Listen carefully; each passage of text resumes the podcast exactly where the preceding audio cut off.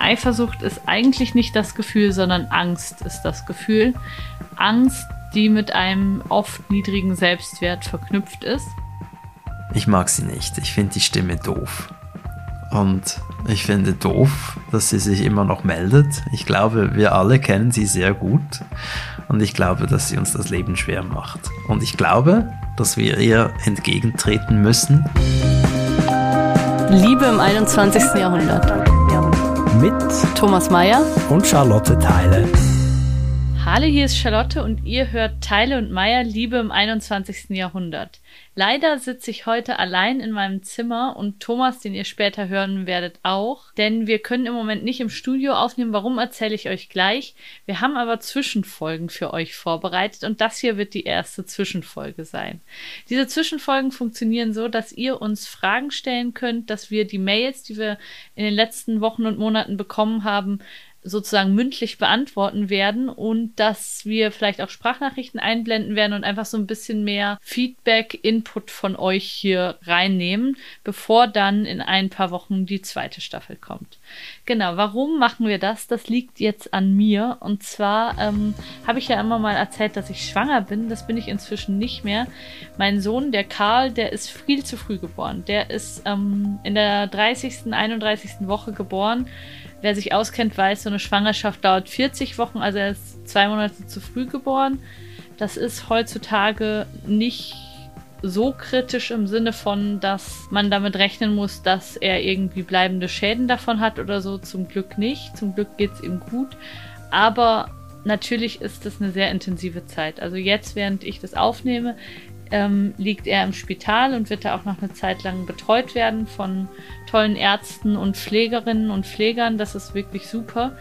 Ähm, aber es ist natürlich ja, einfach total krass. Also es hat so mein ganzes Leben und das von meinem Freund ziemlich durcheinandergewirbelt, dass er auf einmal schon da war. Also der errechnete Geburtstermin wäre Anfang Dezember gewesen und jetzt ist es Mitte Oktober und mein Sohn ist irgendwie schon eine ganze Zeit auf der Welt. Das ist ganz verrückt und ganz anders, als wir das vorhatten. Das ähm, führt natürlich auch dazu, dass ja, wir noch ultra viel irgendwie vorbereiten müssen. Also Kleider für ihn besorgen, da sind wir jetzt schon ein bisschen weiter. Aber eben, wir hatten noch nicht viel. Also wir haben noch nicht mit ihm gerechnet sozusagen und jetzt ist er da und das ist auch sehr, sehr schön, dass er da ist. Aber es hat jetzt einfach dazu geführt, dass sozusagen meine Planung nicht nur was diesen Podcast angeht, sondern auch ganz viele andere Sachen irgendwie total über den Haufen geworfen wurde.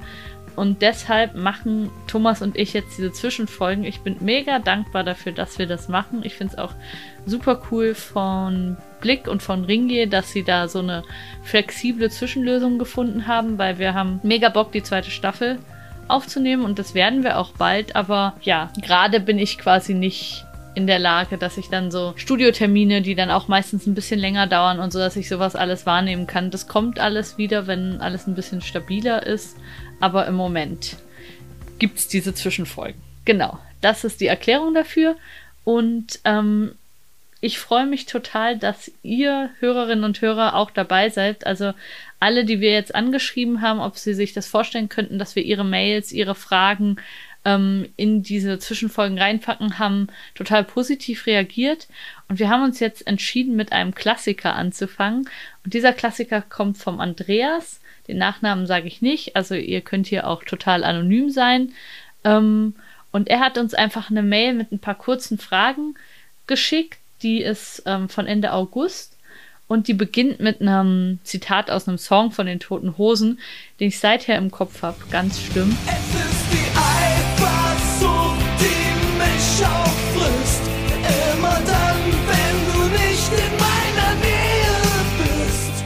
Einige von euch werden diesen Song kennen. Ich hasse das, diesen Ohrwurm zu haben, weil das endet ja wirklich schrecklich, dieser Song. Der endet ja darauf, dass ähm, komm, ich zeig dir, wie groß meine Liebe ist und bringe uns beide um. Also ich finde, da sieht man schon, was für eine krass zerstörerische Kraft Eifersucht auch hat und eben was da alles drin ist. Ähm, und die Fragen, die Andreas stellt, die finde ich super. Ich lese sie jetzt einfach mal vor. Und sag mal, wie ich darauf antworten würde. Und dann bin ich super gespannt, die Antwort von Thomas zu hören. Und darauf werde ich dann auch noch mal kurz reagieren am Ende der Folge. Also wir nehmen sozusagen zu Hause so ein bisschen unsere eigenen Inputs auf und ähm, gehen dann doch ein Stück weit ins Gespräch miteinander und schauen mal, wie, wie das funktioniert und ob ihr da Bock drauf habt. Genau, die Fragen sind die folgenden. Wie gehe ich mit Eifersucht um? Wie schaffe ich es vielleicht sogar, sie aus meinem Leben zu vertreiben? Und als drittes, wie finde ich zu wahrer Selbstliebe? Und Andreas, ich finde, das sind super spannende Fragen. Ähm, vor allen Dingen diese Verknüpfung von Eifersucht und Selbstliebe, glaube ich, ist ganz entscheidend. Aber ich versuche mal auf die erste Frage zu antworten. Also immer vorausgeschickt, ich bin kein Coach, ich bin niemand, der Psychologie studiert hat und ich, ähm, ja, bin nicht jemand, der euch sagt, wie ihr euer Leben leben sollt, weil ich weiß es bei mir auch selber nicht.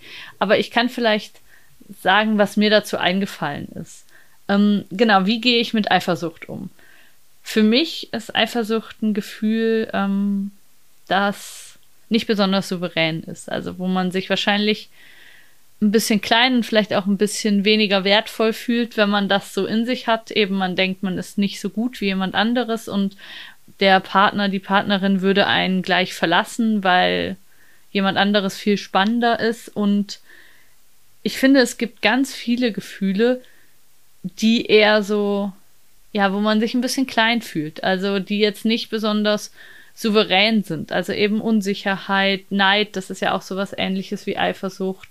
Ähm, ja, da gibt's noch, gibt's noch viele Gefühle, finde ich, die einfach die einfach nicht besonders schön sind und wo man wünschen würde, man hätte die nicht, aber es ist halt nicht so. Also manchmal hat man halt diese Gefühle. Manchmal versinkt man im Selbstmitleid, manchmal ist man wahnsinnig selbstgerecht, manchmal, ja, weiß ich nicht. Es gibt so viele, so viele Gefühle, die irgendwie nicht besonders cool sind und die man aber trotzdem hat. Und ich, für mich ist ein Schlüssel beim Umgang mit Eifersucht, sich das erstmal zu erlauben und einzugestehen, dass man das hat und dass man nicht Superwoman oder Superman ist, sondern dass man ein ganz normaler kleiner Mensch ist, der sich manchmal vielleicht nicht so toll fühlt oder der eben leicht zu verunsichern ist oder was auch immer und deshalb eben auch Eifersucht kennt oder vielleicht ist es, vielleicht gibt es ja auch einen Grund. Also ich glaube, viele Menschen haben vielleicht auch Gründe, warum sie eifersüchtig sind. Vielleicht sind sie schon mal betrogen worden oder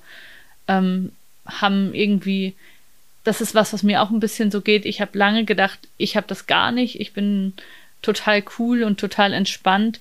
Und immer dann, wenn es in meiner vorherigen Beziehung so Situationen gab, wo ich gemerkt habe, doch, doch, da hätte ich eifersüchtig sein sollen, denn da war tatsächlich was, hat mich das sehr verunsichert und ähm, beschäftigt mich auch manchmal noch, wenn ich Situationen erlebe, die so ein bisschen ähnlich sind wie das, dass ich dann auf einmal denke, ah, oder gar nicht denke, sondern irgendwie fühle, ah, Moment, das ist dieser gleiche Schmerz und jetzt muss ich vielleicht ganz doll aufpassen.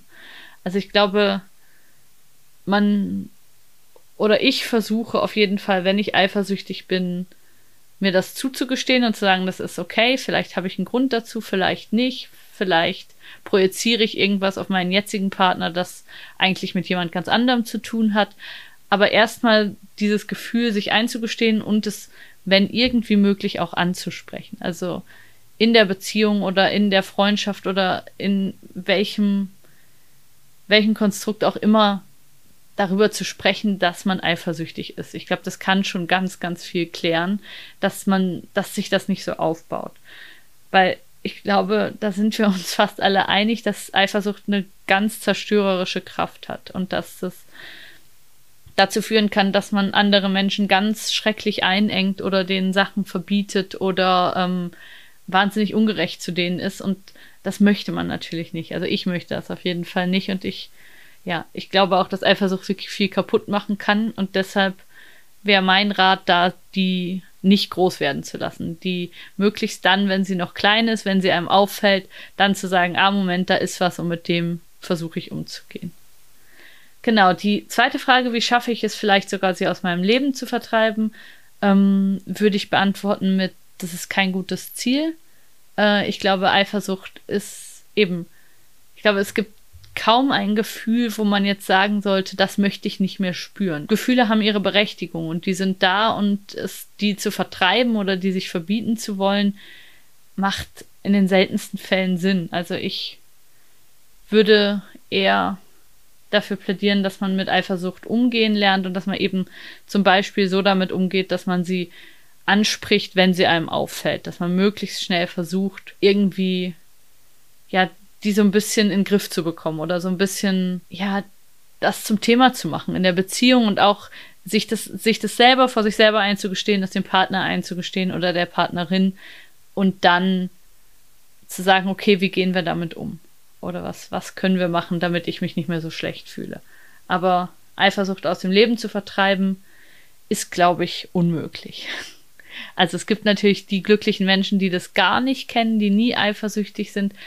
Aber wenn ich das jetzt so ausspreche, glaube ich, nee, die gibt es eigentlich nicht. Also vielleicht gibt es Leute, die sind in Beziehungen nicht eifersüchtig, aber sind dann vielleicht eifersüchtig auf die Erfolge, die andere im Job haben oder die, weiß ich nicht, sind eifersüchtig auf krasse Fähigkeiten im Sport, die jemand hat oder so. Also ich glaube, es ist ein ganz normales Gefühl. Wir vergleichen uns mit anderen Menschen und hin und wieder spüren wir diese Stiche in uns, wo man sich selber nicht, nicht gut genug fühlt oder das Gefühl hatte, man sollte was haben oder so, was man, was man nicht hat und was jemand anderes hat. Und ich glaube, das ist normal und man kann es nicht vertreiben, man kann nur damit umgehen. Genau, die dritte Frage, die finde ich am spannendsten und natürlich auch so groß, dass ich die nicht beantworten kann, aber die hat mich auf jeden Fall interessiert und das ist die Frage, wie finde ich zu wahrer Selbstliebe? Also die Verknüpfung, die der Andreas da macht, ist ja, dass jemand, der sich selbst liebt, der sozusagen wahre Selbstliebe gefunden hat, dass der nicht mehr eifersüchtig sein müsste. Also so verstehe ich es auf jeden Fall. Vielleicht verstehe ich es falsch. Andreas, du, wenn du das hier hörst und ich dich falsch verstehe, dann schreib mir unbedingt nochmal. Ähm, aber ich glaube, man, ja, wie finde, also ich versuche die Frage so zu beantworten, erstmal, wie sie hier steht. Wie finde ich zu wahrer Selbstliebe? Hm. Ich trinke mal einen Schluck Kaffee. Hm. Also. So eine große Frage. Ja, es geht darum, den Blick auf sich selber zu ändern, glaube ich. Und es ist super schwer. Also mir fällt das auch immer wieder total schwer, weil man bei sich selber, glaube ich, ganz oft die Unzulänglichkeiten und die Fehler sieht. Also ich sehe auch auf jedem Foto, was von mir gemacht wird, als erstes alles, was nicht gut aussieht und so. Also das ist, ist ein lebenslanges Thema von sehr, sehr vielen Menschen, glaube ich. Ähm, was mir aber hilft, ist tatsächlich Abstand. Also mir hilft Abstand zu mir selber. Wenn ich jetzt zum Beispiel dieses oberflächliche Thema ähm, nochmal nehme, Fotos von mir und sage, wenn ich ein bisschen mit Abstand darauf schaue, selbst wenn das nur ein Abstand von einer Woche oder einem Tag ist und nochmal ein bisschen anders drauf schaue, dann fällt mir oft auf, dass, dass ich nicht so hart sein sollte zu mir oder dass der Mensch, den ich da sehe, vielleicht gar nicht so schrecklich aussieht, sondern eigentlich ganz liebenswert. Also man hat ja auf andere Menschen, auf Familienmitglieder, auf den Partner, auf Menschen, die man liebt, hat man ja einen ganz anderen Blick. Der hat man ja einen viel freundlicheren Blick häufig. Und ich versuche diesen freundlichen Blick auch auf mich selber anzuwenden und eben jetzt zum Beispiel aktuelles Beispiel, wenn ich jetzt Bilder von mir sehe, erschrecke ich auch erstmal, weil eben die letzten Wochen super, super hart waren und ich einfach, ja, wenig geschlafen habe, viel Milch abgepumpt habe, viel ins Spital gefahren bin, viel geheult habe, mir viele Sorgen gemacht habe. Und da sieht man einfach nicht super fresh aus. Und wenn ich mir das aber für einen Moment lang bewusst mache und dann ein Foto von mir anschaue, dann denke ich ja natürlich, das ist ähm, ein Mensch, der einfach sehr müde ist und der gerade sehr viel leisten muss. Und natürlich sieht man so aus, das ist völlig in Ordnung. Und vielleicht sogar, ja, werde ich diese Fotos mal lieben. Also, das sind ja die ersten Fotos von mir mit meinem Sohn. Und ähm, nur weil ich da irgendwie Augenringe drauf habe, heißt das ja nicht, dass ich nicht liebenswert bin oder dass das nicht irgendwie schöne Bilder sind, vielleicht auch. Und ich habe das Gefühl, dass eben dieses Selbstliebe ganz viel damit zu tun hat, dass man Mitgefühl für sich selber entwickelt und nicht eben nicht was Überhöhtes oder Krasses, sondern einfach sieht, ich bin auch nur ein Mensch und ich bin halt manchmal müde und ich bin auch manchmal gereizt und ich mache Fehler und das machen alle anderen auch und das ist okay. Ähm, und mir hat das ganz viel geholfen, so auf mich zu schauen. Und ja, für mich ist ähm, ganz oft sowas, was einfach ungesund ist, dieses, wenn man zu nah an sich selber dran ist und zu doll denkt, irgendwie, entweder ich bin super toll oder ich bin super scheiße. Und meistens ist man nichts von beiden, sondern man ist einfach nur ein Normalo. Und ich finde, in diesem ähm, sich selber als Normalo begreifen, liegt für mich ganz viel Stärke und ganz viel Liebe dann auch zu sich selbst am Schluss. Und ja, was, was hat das noch mit Eifersucht zu tun? Also natürlich könnte man sagen, ähm, je geiler ich mich selber finde und je mehr ich denke, ich bin super toll, desto weniger Anlass habe ich zu Eifersucht. So auf den ersten Blick. Ich glaube aber, dass, dass das nicht so ist. Also je normaler man auf sich selber blickt, desto mehr weiß man vielleicht auch, dass der eigene Partner oder die eigene Partnerin, dass die halt auch jemand sucht, der nahbar ist und der normal ist und der, ja, der einfach ein einfach ein Mensch ist, mit dem man, mit dem man eine gute Zeit haben kann. Und ich finde, dass dieses ähm, überhöhte Selbstbewusstsein, was ich auch ein bisschen kenne von mir, dass das oft auch eben so eine ganz krasse andere Seite hat, wo man dann wieder denkt, ah nein, ich bin gar nichts, ich bin nicht toll, ich bin total beschissen. Und ähm, ja, dass man, dass dieses Spannungsfeld super ungesund ist und deshalb weiß ich nicht, ob, wie weit das hier führt, führen soll, weil wie tief ich hier reingehe, ob das überhaupt das ist, was du hören wolltest, Andreas. Aber vielleicht, um nochmal zu meiner, meiner ersten Überlegung zurückzukommen, ich glaube nicht, dass man nicht mehr eifersüchtig ist, wenn man sich selbst mag. Also ich glaube, dass man sich selbst sehr gut mögen kann und dass man mit sich selber im Reinen ist und trotzdem manchmal eifersüchtig ist. Genauso wie man trotzdem manchmal traurig oder selbstmitleidig oder was weiß ich ist. Das gehört einfach zum Leben dazu und ich finde, man sollte sich das zugestehen ein Stück weit, dass man halt manchmal auch schwache Momente hat und versuchen, Eifersucht und andere Gefühle, die man nicht so toll findet, einzufangen, bevor sie ganz groß werden und bevor sie eine Beziehung zerstören und bevor sie zu so schrecklichen Stalking und ähm, Mordfantasien führen, wie in diesem Lied, das Andreas zitiert hat.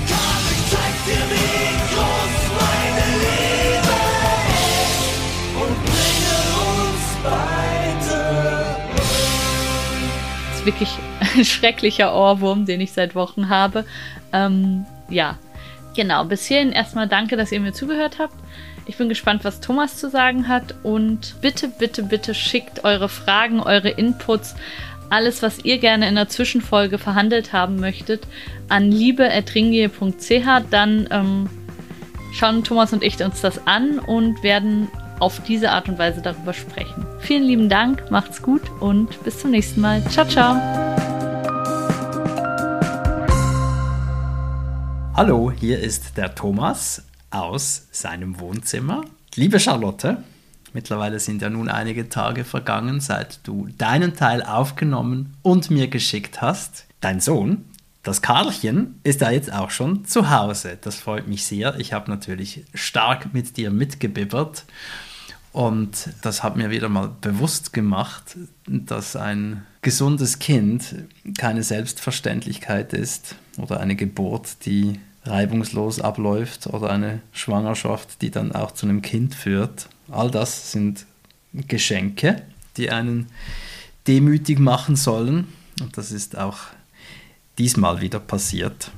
Ich habe mittlerweile ähm, eine sehr traurige Geschichte gehört aus der Welt der Babys. Und es freut mich, dass du eine nun bereits glückliche Geschichte erzählen darfst. Mit dem süßen kleinen Karl, ich habe nur Fotos gesehen, ich brenne darauf, persönlich vorgestellt zu werden.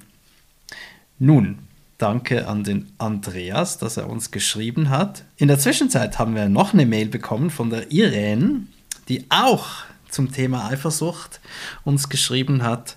Sie sagt, es sei ein unglaublich dummes und zerstörerisches Gefühl, es gebe in ihren Augen nur Nachteile und sie verstehe nicht, warum es von der Kultur so breit akzeptiert sei.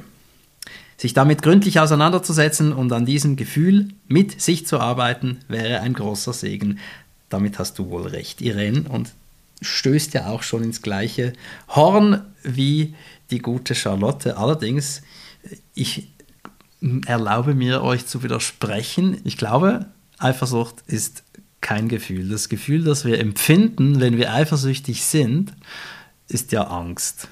Wir fürchten dann, nicht zu genügen, nicht liebenswert zu sein, nicht fundiert überzeugen zu können, nicht langfristig interessant zu sein.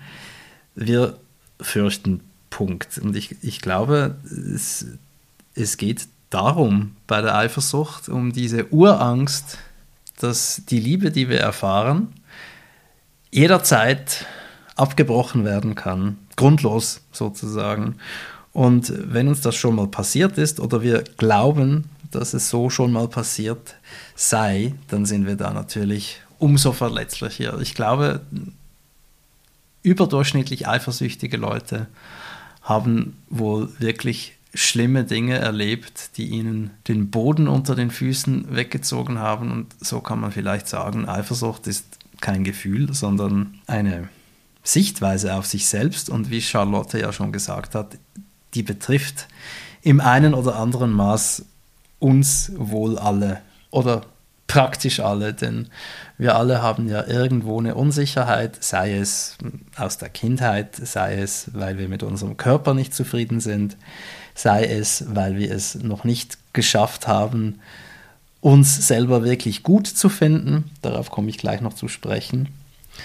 Also ich denke, Eifersucht ist vor allem der Name für eine ganz spezifische Urangst, nämlich die Angst, nicht gut genug zu sein, nicht gut genug zu sein, um Liebe verdient zu haben. Und die Frage, die Andreas hier stellt, wie gehe ich damit um, wenn etwas diese Angst anstößt?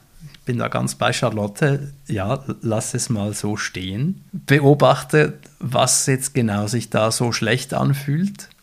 Gibt da immer auch einen Auslöser für Eifersucht oder einen vermeintlichen? auf den wir dann reagieren. Und das führt durchaus in, in schlimmen Fällen zu einem Kontrollwahn, was ja auch wieder nur mit Angst zu tun hat. Aber die Frage ist, warum fühle ich mich jetzt gerade so ungut? Was passiert jetzt gerade genau? Und das ist eine Frage, die ich mir immer stelle, wenn ich entsprechende Gefühle habe. Und das hilft schon sehr, also, dass man da nicht in Panik reagiert auf die Panik, sondern eher so wie ein Zuschauer, als würde man bei Netflix was gucken und der Hauptfigur geht gerade voll die Düse und man schaut sich das an und fragt sich, was passiert gerade mit der und warum ist das für diesen Menschen so schlimm? Oder auf sich selbst angewendet, warum ist das jetzt gerade für mich so schlimm?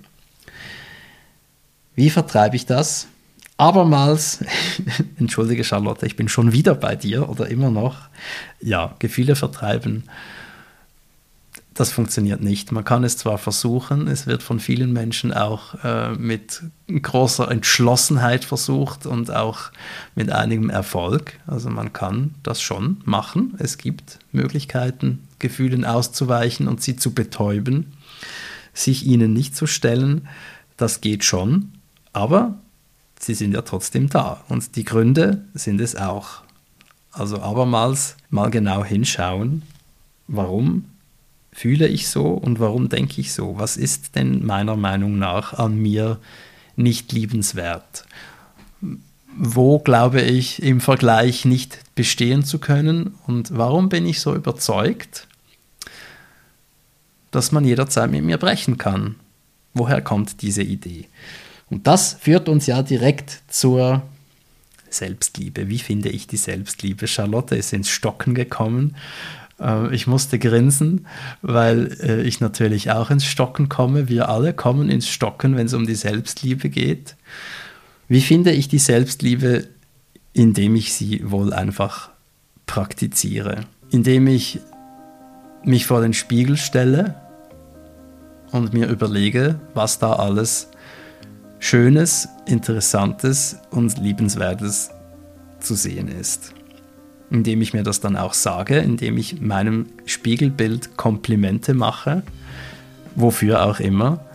Ich glaube, das ist eine Trainingsfrage, denn die Nicht-Selbstliebe, der fehlende Selbstwert, das war ja auch eine Trainingsfrage. Irgendjemand hat uns den mal abtrainiert. Wenn man sich besieht, wie Eltern mit ihren Kindern sprechen oder auch miteinander, dann ist es kein Wunder, dass so viele Menschen mit einem wackeligen Selbstwert ins Leben hinaus stolpern.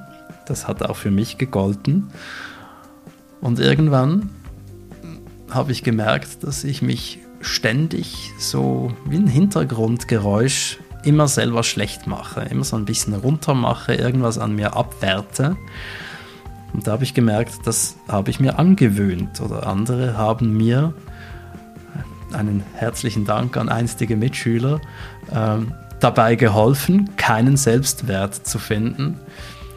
Und wenn das schon so gut trainiert ist, gut in Anführungszeichen, dann ist es wohl meine Aufgabe, da nachzuprogrammieren. Also habe ich mich vor den Spiegel gestellt und mir gesagt, so, jetzt sagst du mal was Nettes, Thomas, zu dir selbst. Und da wurde ich ganz traurig, weil mir nichts einfiel. Und ich fand, ja, das geht ja wohl gar nicht. Das ist ja eine ganz beschissene Grundlage für den Rest meines Lebens. Jetzt bleibe ich hier stehen, bis ich was finde. Und da habe ich dann auch einige Dinge gefunden. Erst eins, dann zwei. Dann war ich total überfordert, habe aufgehört, weinend und habe das später wieder gemacht. Ich glaube, wie finde ich die Selbstliebe? Das ist eine Frage, die sich durch sachliches, nüchternes Neutraining, Neuprogrammieren beantwortet. Das ist nicht etwas, was da rumliegt und ich habe es bisher übersehen, sondern das ist etwas, was man sich erarbeiten muss. Und ein Deal, den ich da mit mir gemacht habe während dieser Zeit, das war ja vielleicht vor 15 Jahren oder so. Ich will nicht sagen, es sei jetzt alles in bester Butter, aber es war viel Arbeit, aber es ist wirklich viel, viel besser. Und der Deal, den ich mit mir selbst gemacht habe, war, ich darf weiterhin schlecht über mich reden, aber wenn ich es tue und feststelle, dann muss ich was Nettes nachschieben. Das hat gut funktioniert. Also erstens habe ich mir dabei bewusst gemacht, wie ich wirklich über mich denke. Das war nicht schön, aber es hat mir auch geholfen, mich aufzufordern und mir zu überlegen, ja, was ist denn hier alles nett? Und es sind ja an praktisch allen Menschen ziemlich viele Dinge sehr, sehr nett. Übrigens in meiner Beziehung mit meiner Partnerin, wir sind auf etwas ganz Lustiges gestoßen, das wir Rückwärtseifersucht genannt haben. Nämlich, äh, wenn man zusammen ist, dann kommt ja irgendwann die Sprache auf vergangene PartnerInnen also wir haben beide mit jemandem ein Kind. Da gibt es schon mal zwei, über die man sprechen kann, aber es gibt ja noch auch andere. Und ähm, wir haben einander so gern, dass es manchmal für uns ganz schlimm ist, dass da vorher andere Leute waren. Charlotte hat gesagt, sprecht miteinander darüber, das, das ist richtig. Das, das tun wir auch. Das ist sehr hilfreich und manchmal auch lustig, denn ja, hin und wieder ploppt halt irgendwo ein Name auf und dann halt die Frage, hattest du was mit der oder hattest du was mit dem? Und natürlich rührt das an, wie gesagt, diese Urangst, könntest du irgendjemanden anderen auch noch interessant finden neben mir? Und es hilft, das einfach auszusprechen, möglichst ehrlich darüber zu sprechen. Und wie gesagt, es kann auch sehr lustig sein, über rückwärts und vorwärts Eifersucht zu scherzen. Damit übergebe ich meiner hochgeschätzten Charlotte und dem lieben Karl, vielleicht sagt er auch noch was ins Mikrofon, damit du nochmals Bezug nehmen kannst auf mich und meine Gedanken, wenn du magst. Alles Liebe für den Moment, euer Thomas. Hallo lieber Thomas, hier bin ich nochmal. Ich bin wieder bei mir zu Hause in unserem Gästezimmer und habe gerade deine Nachricht gehört, die mir ganz viel Spaß gemacht hat und mich auch sehr berührt hat. Und ich freue mich total darauf zu reagieren. Erstmal danke fürs Mitbibbern. Du hast recht, der Karl ist inzwischen bei uns zu Hause und wir haben es sehr schön mit ihm. Ich habe ihn hier ins Zimmer geholt. Vielleicht hört man ihn gleich, vielleicht auch nicht, weil er schläft zum Glück immer noch sehr viel, wacht jetzt aber immer mehr auf. Genau. Ähm, du hast in deiner Nachricht ganz viele spannende Punkte zum Thema Eifersucht gemacht. Auf den ersten werde ich gleich reagieren. Ich ähm, kann total mitgehen. Eifersucht ist eigentlich nicht das Gefühl, sondern Angst ist das Gefühl. Angst, die mit einem oft niedrigen Selbstwert verknüpft ist. Finde ich sehr spannend, dass du das nochmal so aufgelöst hast. Man kann sich ja auch nochmal überlegen, eben, was sind wirkliche Gefühle? Es gibt da ja manchmal so ähm, diese international gültigen Interpretationen von Gesichtsausdrücken. Also, dass man irgendwie Freude, Wut, Angst und solche Urgefühle, nenne ich sie jetzt mal, im Gesicht sehen kann. Und eben Eifersucht ist sozusagen eine Stufe weiter und das Gefühl darunter, das finde ich hast du sehr schön aufgelöst, ist eben Angst. Und da sind wir dann wirklich sozusagen bei diesen Urgefühlen und das finde ich, finde ich sehr schön, das nochmal so rauszuschälen.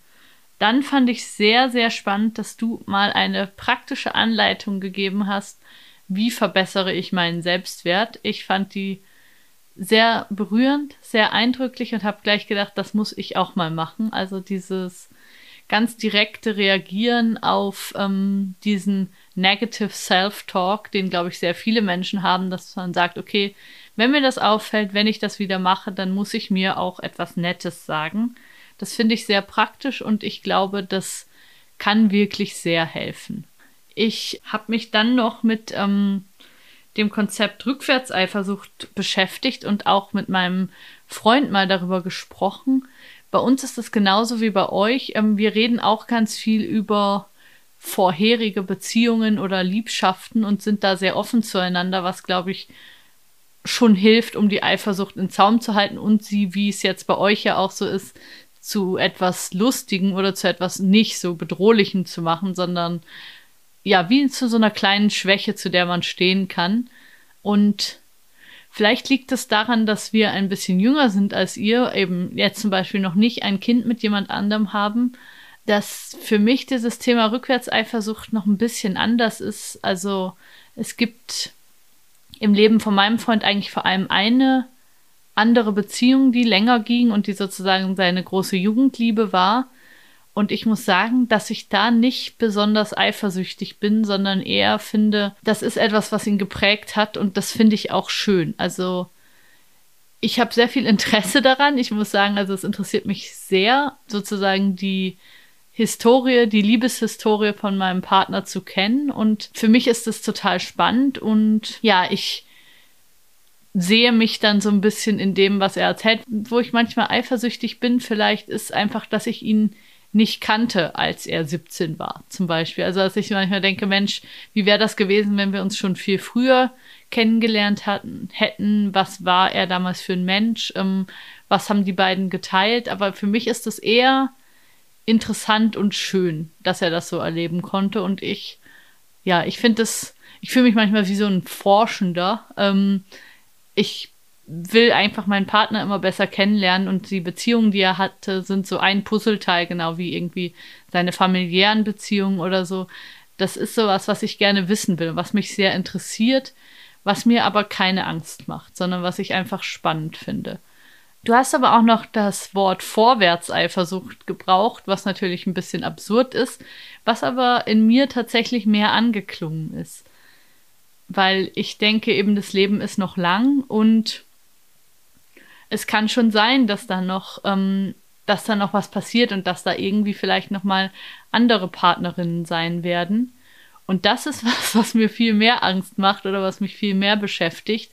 Ähm, vielleicht gerade auch so ein bisschen mit diesem Gefühl, ist man oder bin ich noch attraktiv in 20 Jahren oder ist dann eher eine jüngere Frau viel attraktiver?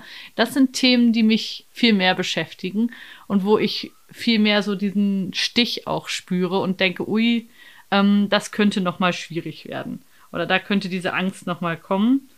Ja, Vielleicht hilft es mir auch, mich so ein bisschen neu zu programmieren, so wie du das machst mit den ganz bewussten Komplimenten, die du dir machst, diesem ganz bewussten sich im Spiegel anschauen und sich, sich nette Dinge sagen. Vielleicht hilft es auch an dem Punkt. Ich weiß es noch nicht. Ich werde es sehen. An der Stelle einfach vielen Dank für diese spannenden Fragen. Ich habe es mir jetzt gerade noch mal alles angehört und finde es wirklich extrem interessant. Es sind inzwischen auch einige andere Fragen eingetrudelt, ähm, die, glaube ich, eine tolle Zwischenfolge geben könnten. Es könnte nochmal um Sex gehen, wenn ihr darauf Lust habt. Da haben wir nämlich auch noch viele spannende Fragen dazu bekommen, die auch sehr konkret werden. Es könnte auch nochmal um mentale Gesundheit gehen. Also wie ist man in einer Beziehung, wenn man zum Beispiel eine Diagnose hat, die zum Beispiel äh, ADHS ist oder vielleicht auch Borderline-Syndrom oder so. Das finde ich auch sehr, sehr spannend. Darüber könnten wir auch nochmal sprechen. Genau.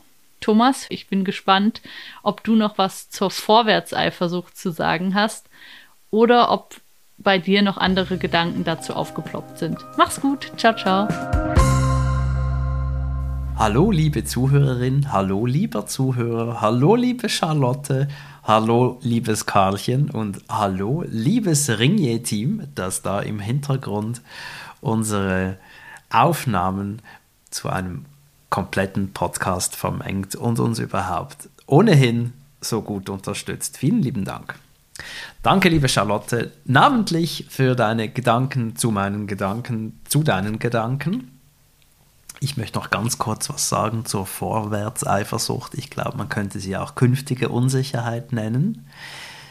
Es ist ja, wie ich jetzt nach knapp vier Jahren wirklich guter Beziehung und ich sage jetzt mal vielleicht knapp 20 Jahren intensiver Selbstauseinandersetzung immer noch feststellen muss, so, dass so eine Grundunsicherheit bleibt, also auch wenn da ein Mensch ist, der einen offensichtlich liebt und offensichtlich heiß findet und gut findet und mag und das auch immer wieder zum Ausdruck bringt.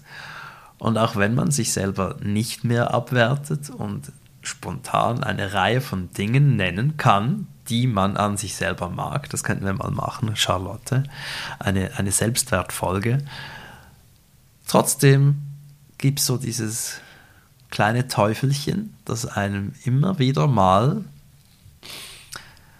sagt oder zumindest die Frage stellt, bist du wirklich attraktiv? Bist du nicht etwa doch hässlich?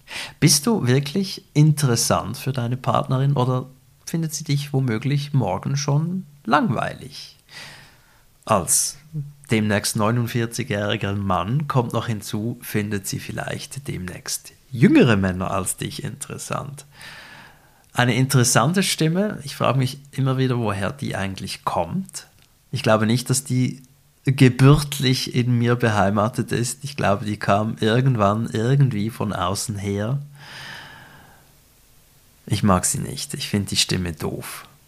Und ich finde doof, dass sie sich immer noch meldet. Ich glaube, wir alle kennen sie sehr gut.